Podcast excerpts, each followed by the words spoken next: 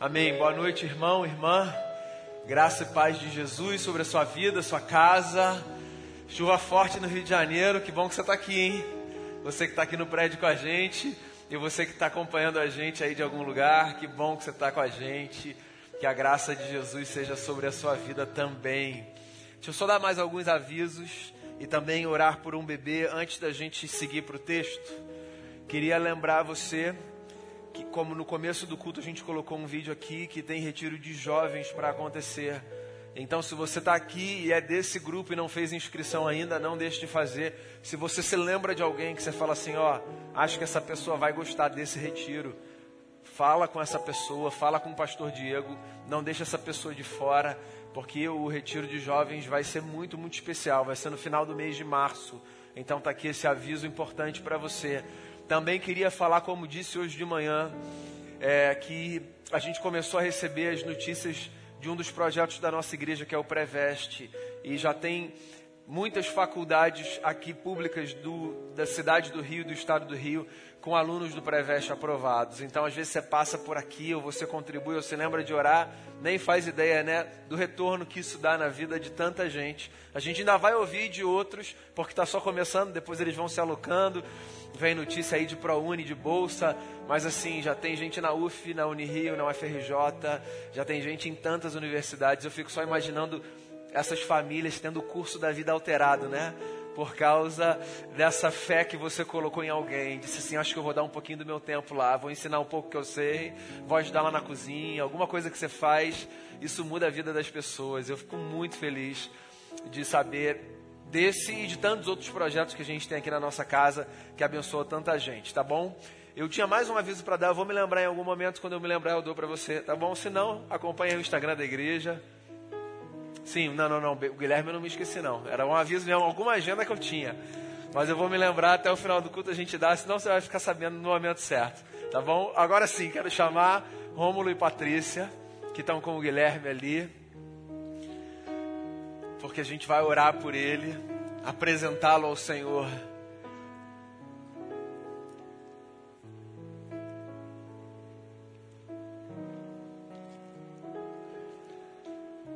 Venham aqui, queridos, se vocês puderem.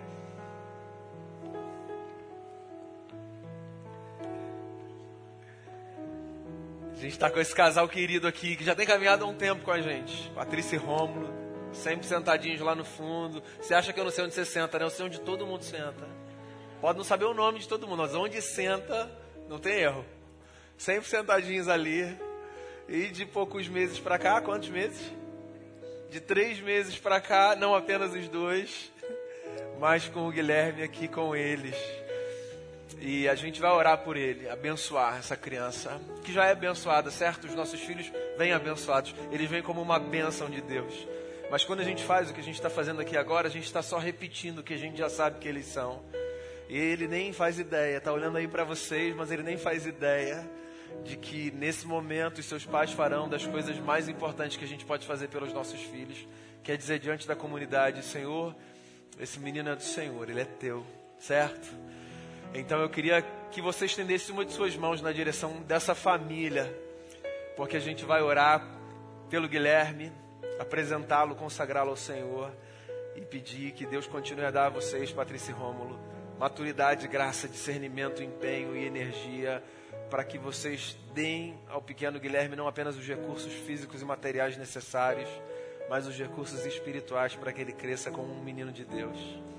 Pai, a gente quer orar pela vida do Guilherme e pedir em nome de Jesus, seja com ele por todos os seus dias dando a ele saúde, dando a ele força, dando a ele vigor. Que ele seja um menino de Deus, que ele seja conduzido pelos seus pais à presença de Jesus todos os dias, que os seus pais sejam uma inspiração para ele já desde a pequena infância, para que ele queira estar na casa do Senhor, para que ele queira receber a palavra do Senhor e ser instruído como um discípulo de Jesus de Nazaré. Nós, como igreja, participamos desse momento de apresentação, de consagração, e nós abençoamos o nosso pequeno irmão, porque a comunidade não é apenas nossa, dos adultos, a comunidade é deles também. Foi o Jesus, foi o Jesus quem disse, o nosso Senhor, que o reino dos céus é dos pequeninos. Então nós abençoamos esse pequeno irmão e consagramos a Ti essa vida. Pedimos que o Senhor o guarde por todos os seus dias, que ele cresça como um menino de Deus e se transforme num grande homem de Deus, por onde for e fazendo o que fizer, levando a presença e a graça de Jesus. Nós, como igreja, abençoamos o Guilherme, em nome de Jesus, o nosso Senhor. Amém e amém. Vamos recebê-lo com alegria.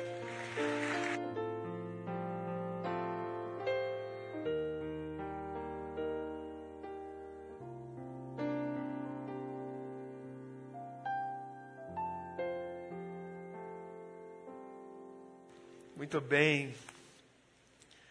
Quero convidar você, irmão e irmã, para a leitura no livro de Provérbios. Eu leio no capítulo 9, do verso 13 ao verso 18. Esse é o texto que eu separei para a gente nessa noite. Provérbios de Salomão, capítulo 9 a partir do verso 13, a gente tem a seguinte palavra: A insensatez é pura exibição e sedução e ignorância. Sentada à porta de sua casa, no ponto mais alto da cidade, clama aos que passam por ali seguindo o seu caminho. Venham todos os inexperientes. Aos que não têm bom senso, ela diz: a água roubada é doce e o pão que se come escondido é saboroso. Mas eles nem imaginam que ali estão os espíritos dos mortos, que os seus convidados estão nas profundezas da sepultura. Eles nem imaginam. Palavra do Senhor. Eu gosto do livro de Provérbios. Se você não está muito acostumado a ler a Bíblia, vai para Provérbios. Cada trechinho pequenininho. Você pega um verso aqui, outro verso ali que carregam em si, assim, pérolas de sabedoria muito úteis para a vida. Provérbios não é o único livro de sabedoria da Bíblia. Há outros livros que compõem esse gênero, livros de sabedoria. Deles, Provérbios é o mais conhecido, é o maior deles. E aqui a gente tem exatamente isso, sabe? Pequenas porções de sabedoria para o nosso dia a dia. Provérbios é, de forma simplificada, um livro de metáforas sobre a vida. Então é um livro que se vale de muitas figuras e de muitas representações que retratam a vida, às vezes como ela é, às vezes como ela deve ser. Eu gosto especialmente de uma coisa em Provérbios. Provérbios, justamente por conta dessa construção lúdica, metafórica, personifica realidades que na verdade são valores, virtudes. Por exemplo, em Provérbios, a sabedoria é tratada como se fosse uma pessoa que anda por aí, que clama pelas ruas. E da mesma forma que a sabedoria é tratada como uma pessoa, em Provérbios, a insensatez também é. Talvez esse seja o principal tema de todo o livro de Provérbios. O livro trata de muitos assuntos. E volto a dizer, é interessantíssimo. Se você não leu Provérbios ainda, faça esse exercício, sabe? De ler assim um trechinho por dia. Ali tem uma porção assim suficiente para cada manhã. De todos os muitos assuntos que a gente encontra nesse texto, esse assunto da sabedoria e da insensatez é o grande guarda-chuva do livro. Como se o autor do texto estivesse dizendo para a gente o seguinte: de cara, existem duas formas da gente viver nessa vida. A gente pode viver como um sábio, ou a gente pode viver como um tolo. É uma leitura muito simplista mesmo, porque é evidente que há muitos caminhos na vida. Mas do alto da sua sabedoria, o autor do texto trata a vida com toda a sua complexidade como se ela fosse uma história de duas trajetórias. A trajetória de quem se propõe a viver como uma pessoa sábia e a trajetória de quem se propõe a viver como uma pessoa insensata ou tola. Aqui no capítulo 9 o autor do texto constrói de forma muito imaginativa um cenário interessante. Ele diz que a sabedoria e a insensatez construíram uma casa, cada qual uma casa para si. E que na cidade a sabedoria e a insensatez gritam convidando pessoas para habitarem as suas casas. É como se nessa vida os nossos caminhos fossem caminhos nos quais nós estivéssemos expostos a uma disputa a disputa entre a tolice e a sabedoria.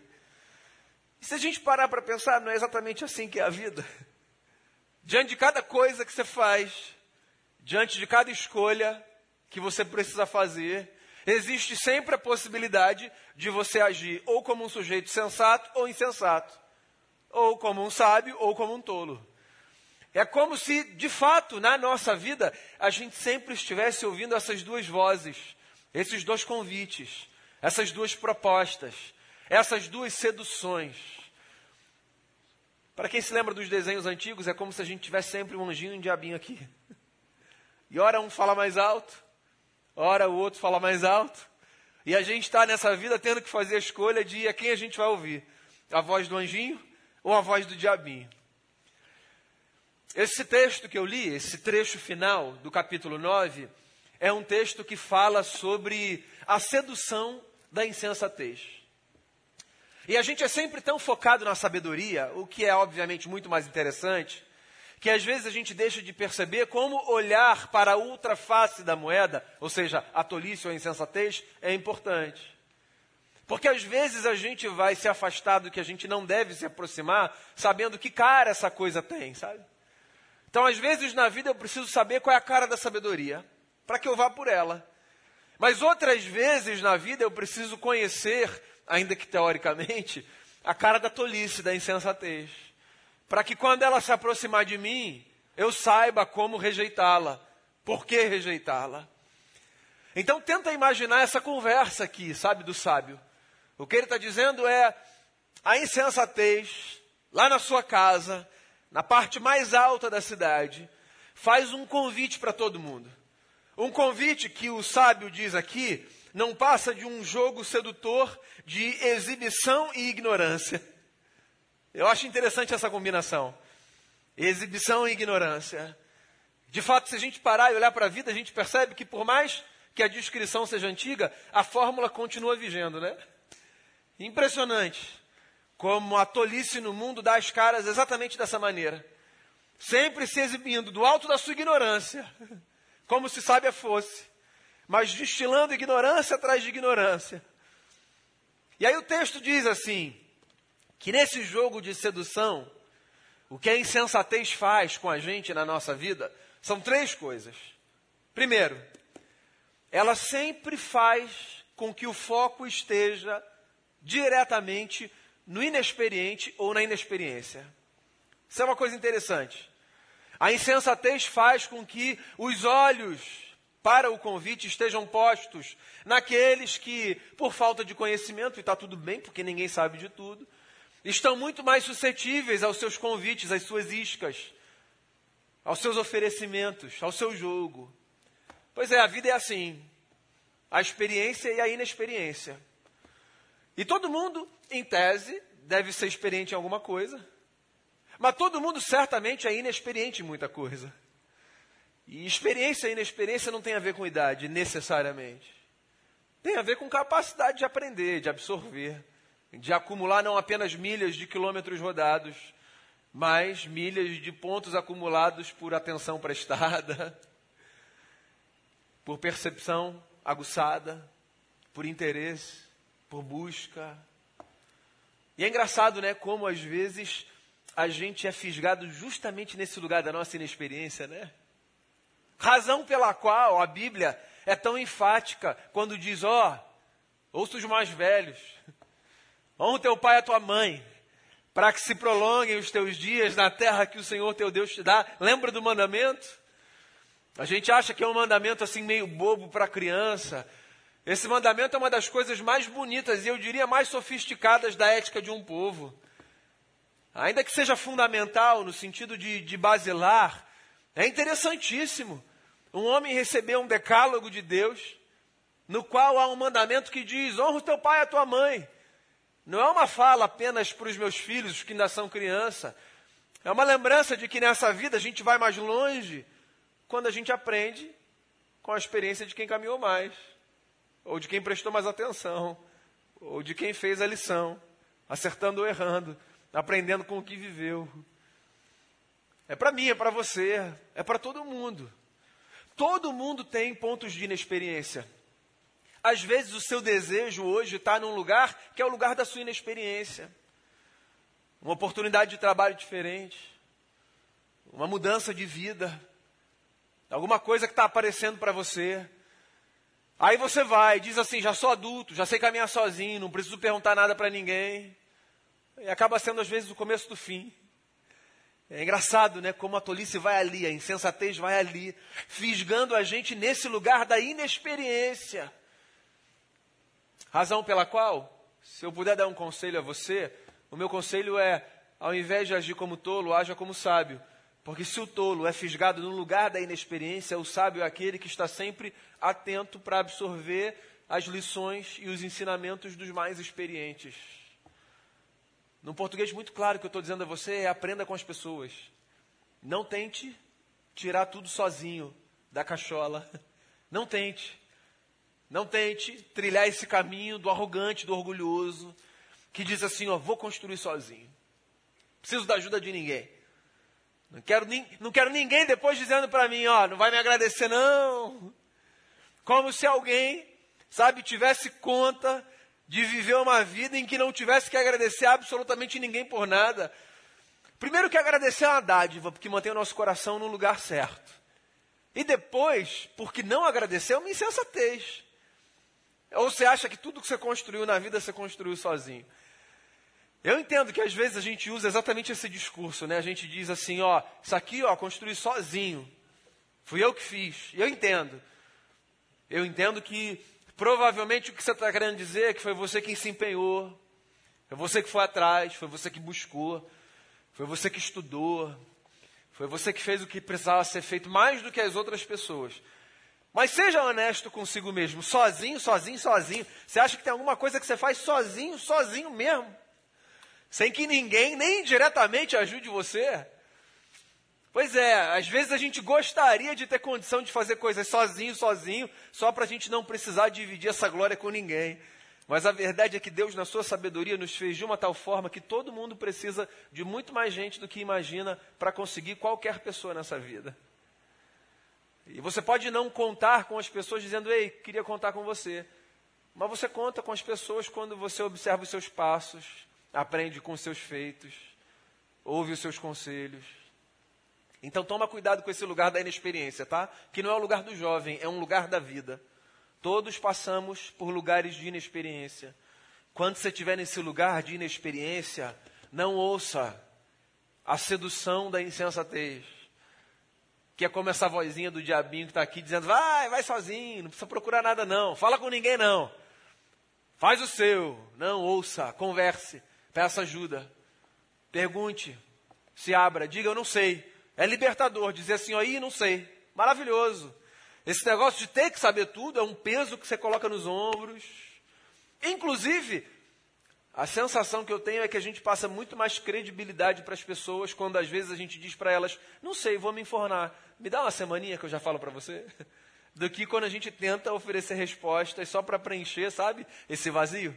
Às vezes dizer não sei, o que a gente acha que é o que vai gerar insegurança no outro, é o que dá credibilidade ao outro. Porque não é possível que haja alguém nessa vida que saiba de tudo, né? Outra coisa que a insensatez faz quando se aproxima da gente. A insensatez, diz aqui o texto de Provérbios, glamoriza o erro. E essa é uma coisa muito perigosa. A gente, inclusive, que vive nessa época da aparência, da estética, do que a gente vê, a gente vive numa fase da humanidade em que as nossas principais tentações estão naquilo que é agradável aos olhos, fazendo aqui uso de um texto lá de Gênesis, dos primeiros capítulos, sabe? A gente adora só mostrar qualquer coisa, mesmo que a gente não dê conta de sustentar aquilo que a gente mostrou, certo? Então você mostrou, tá aí. E nessa época, sabe, em que basta mostrar, uma das coisas que a gente mais vê acontecer é uma espécie de glamorização do erro. E do erro não apenas do vacilo que a gente comete, do erro enquanto daquilo que é errado. Então é engraçado como a gente está numa época em que, se o negócio for errado, mas for bem vendido, ele é comprado. Porque basta que seja bem apresentado. E esse negócio é antigo. Porque aqui o sábio está dizendo que a insensatez, quando ela chega perto da gente, ela sempre trata o erro com esse quê de glamorização. Na prática, no dia a dia, tenta pensar naquelas situações que são assim. Você tem uma escolha para fazer. Você sabe que não é a melhor escolha para você fazer. Porque não é nem uma área nebulosa assim da vida. É um negócio que você olha e diz assim: cara, não combina comigo, não tem a ver com os meus valores, não é para mim. Você sabe, está ali. Mas, lá dentro, tem sempre aquele negócio de, mas e se? Estou pensando melhor aqui. Aí a gente vai glamorizando aquele negócio, romantizando, suavizando, dando uma outra roupagem. E aí no final a gente está abraçando o que a gente sabia que a gente tinha que repelir. É a insensatez do alto da sua casa nos fazendo convites. E aí você pode pensar em N situações da sua vida, eu posso pensar em N situações da minha vida, coisas pelas quais a gente passa, que a gente sabe que a gente deve repelir, rejeitar, rechaçar, mas que porque a gente tem um jogo lá dentro que ninguém vê, esse é o jogo mais perigoso da vida, é o que acontece lá dentro que ninguém vê, porque a gente tem esse jogo lá dentro, às vezes a gente vai aqui, negociando aqui, cedendo ali, e quando a gente vê, a gente foi romantizando e glamourizando um negócio que a gente sabe ser destruidor e tolo. Quem nunca, né? Que atire a primeira pedra, alguém já disse. A vida é assim. Sempre muito mais fácil quando tem gente no entorno. Porque a gente fica mais constrangido. Diz, não, não, não. Mas e quando é você com você? Quando sou eu comigo mesmo, sabe? Aquelas lutas que a gente vive lá dentro, tem ninguém vendo, tem ninguém acompanhando, não tem ninguém testemunhando. Por isso que eu gosto muito dessa imagem, que pode ser uma imagem de terror também, mas que eu preferi transformar numa imagem assim de auxílio para amadurecimento. Que é os olhos do Senhor passeiam por toda a terra. Pode ser de terror, né? Pode ser para assim assustar o crente. Mas pode ser também um convite para o amadurecimento. Porque quando eu me lembro que os olhos do Senhor passeiam por toda a terra, quando eu me lembro, por exemplo, do salmo que diz: Ele me conhece por dentro, não posso fugir dele para lugar nenhum. Nessas horas, mesmo que eu esteja sozinho, eu sou mais constrangido, certo? E eu olho e digo assim: Ó, estou sozinho, ninguém está vendo. Pô, mas eu não quero entristecer o meu Senhor. Então não é para colocar terror, é para ajudar a gente a viver bem, entende? Eu acho maravilhoso esse negócio de saber que Deus está vendo tudo. Porque não é um puxa agora, Deus está vendo tudo, é um pouquinho legal, Deus está vendo tudo, então me ajuda, Senhor. Porque se esses olhos estão aqui me acompanhando, isso significa que contando com essa vigilância que vem do Senhor, no dia em que a minha autovigilância não estiver muito firme, porque ela não vai estar muito firme o tempo todo, meu amigo. Às vezes você vai estar negociando mais consigo mesmo.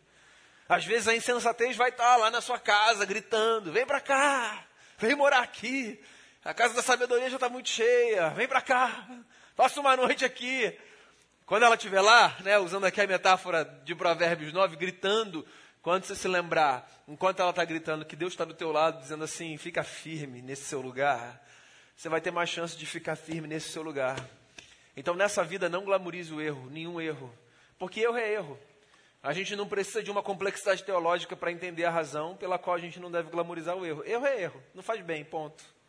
Então tem erro que a gente comete, falei isso outro dia, né? Acho que domingo passado, porque a gente comete. Mas tem erro que a gente comete que a gente escolhe cometer. Esse é o erro da insensatez. O erro que a gente comete, que a gente comete, é o erro da humanidade, mas o erro que a gente comete, que a gente escolheu cometer, esse erro é o erro da insensatez. E esse erro, se a gente puder evitar, vamos evitar. Em vez de glamorizar o erro, o conselho é o conselho do sábio. Valorize a verdade, sempre valorize a verdade. Fique ao lado da verdade. Guarde os seus valores. Viva do jeito que você sabe que de noite, quando você chegar na sua cama, você vai falar assim: Senhor, não é que eu fui perfeito hoje, não, mas é que eu fiz o meu melhor, hein? Sabe? Sabe aquela noite que você chega e fala assim: Senhor, hoje foi um dia, foi um dia difícil, mas foi um dia bonito, Jesus. Porque, ó, eu podia ter feito muitas coisas, mas assim, eu, eu, eu me lembrei que o Senhor está comigo, que o Senhor me chamou para uma nova vida, e que o Senhor me chamou para ser diferente. Então, essa é a nossa luta diária, diária, todos os dias. A gente vai olhar e vai dizer assim de manhã: eu quero fugir do caminho da glamorização do erro e eu quero vir para o caminho do comprometimento com acerto. Eu quero me afastar da mentira, porque a mentira custa caro para todo mundo. E eu quero me aproximar da verdade, porque a verdade liberta, disse Jesus de Nazaré, né? Vocês vão conhecer a verdade, ele disse, e a verdade vai libertar vocês. E tem mais uma coisa aqui, nesse texto, que o sábio diz que, que a insensatez faz. Ele diz que a insensatez, que foca na inexperiência e glamoriza o erro, ela sempre tem um cheiro de destruição. Ou seja, o insensato sempre cava uma cova para si. A tolice destrói a gente. A sabedoria constrói a gente. Então, a insensatez sempre chega, ainda que com um perfume de vida, essencialmente ela sempre chega com um cheiro de morte. Qualquer caminho de tolice e de insensatez é contra a gente. Porque pela gente só há um caminho o caminho da sabedoria. Então, quando nessa vida, quando nesse mundo, que alguns acreditam ser o mundo dos malandros, você for seduzido aí por lados, assim, que honestamente o seu coração diz assim: vai não, não vai não. Porque a insensatez sempre tem cheiro de morte. A sabedoria, ela tem cheiro de vida. Ela aproxima a gente da vida na sua plenitude. Quem caminha como um sábio, desfruta do melhor que Deus tem para a gente. E é engraçado, porque sabe o que o tolo faz nessa hora? Ele olha para o sábio e ele tenta pegar do sábio uma fórmula para ele passar como que num salto desse lugar para aquele lugar. Só que não há fórmulas para a vida, né? Não é que você vai olhar, vai pegar, vai se apropriar e vai imitar. É que você vai construir todos os dias a sua casa como a casa da sabedoria e não da insensatez. Queria fechar a minha fala lembrando de uma história que Jesus contou. Foi Jesus quem disse para os seus discípulos uma vez, né? Que há dois trabalhadores nessa vida.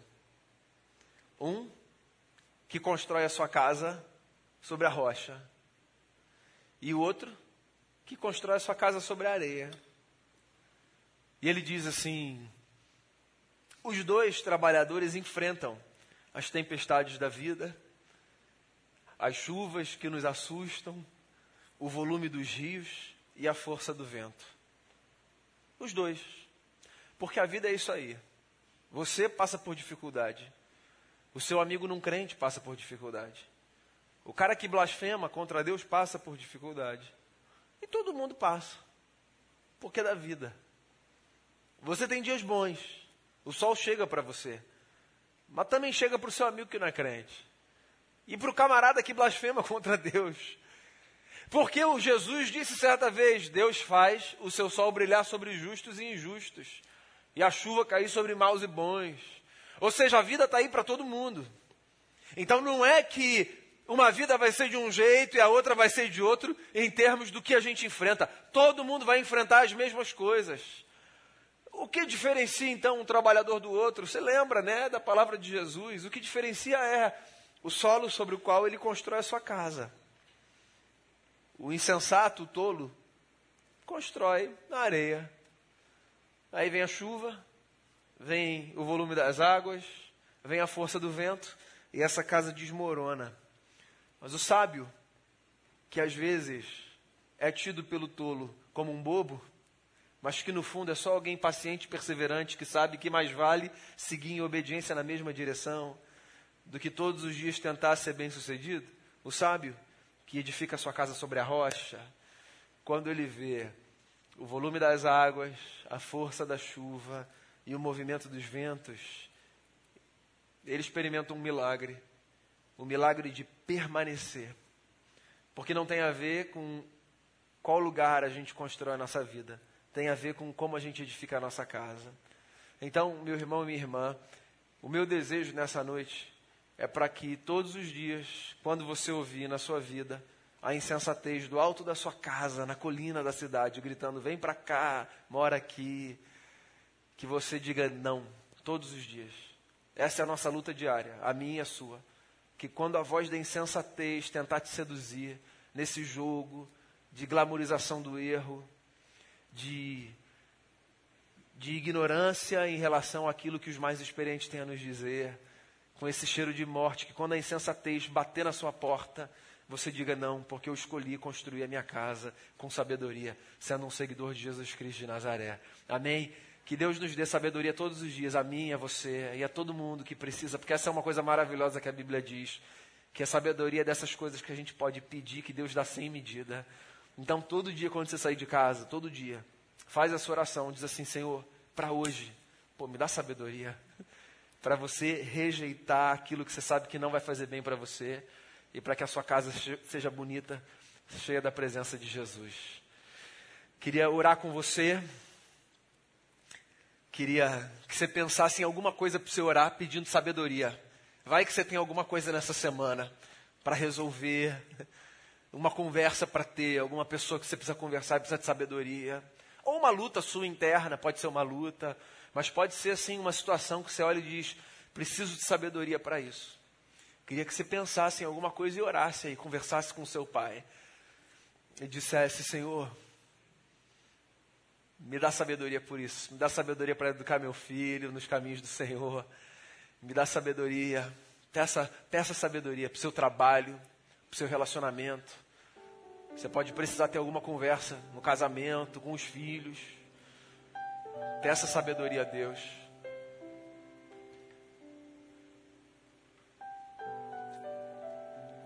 Faça a oração que você tiver que fazer, viu? Do jeito que você souber fazer. Tem uma coisa muito confortadora na carta de Paulo aos Romanos. Chega um capítulo que ele diz assim, ó, nós não sabemos orar como convém, por isso que o Espírito Santo intercede pela gente. Então assim, é como Paulo ensinou, a gente ora tranquilo, porque se tiver saindo errada a oração, a gente vai dizer Espírito Santo, diz em meu lugar aquelas palavras que eu não sei falar enquanto eu oro. Então faça a sua oração e deixa que Deus, lá na sua economia divina, entende, discerne, acolhe a sua oração e responde no tempo certo e na hora certa. Que nos falte o que tiver que nos faltar na vida, mas que não nos falte sabedoria para viver.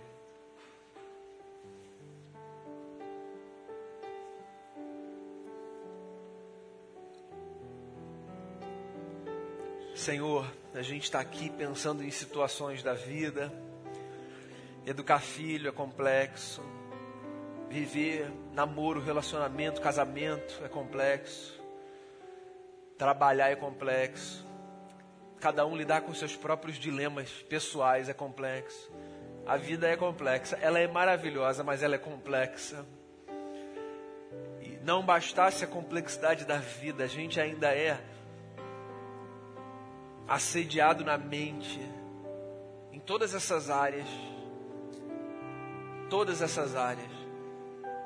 É como se todo dia a gente estivesse diante de portas, com convites sendo feitos, escolhas às vezes que precisam ser feitas numa velocidade muito rápida. Tem coisa que a gente tem tempo para pensar, outras a gente tem que escolher numa fração de segundos.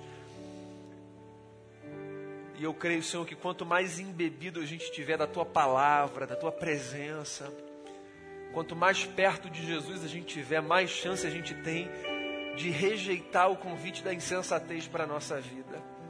Então, Senhor, a minha oração por mim e por cada irmão e irmã aqui é: aproxima a gente de Ti, faz a gente ficar bem perto, bem perto do Senhor, não deixa a gente ir para longe.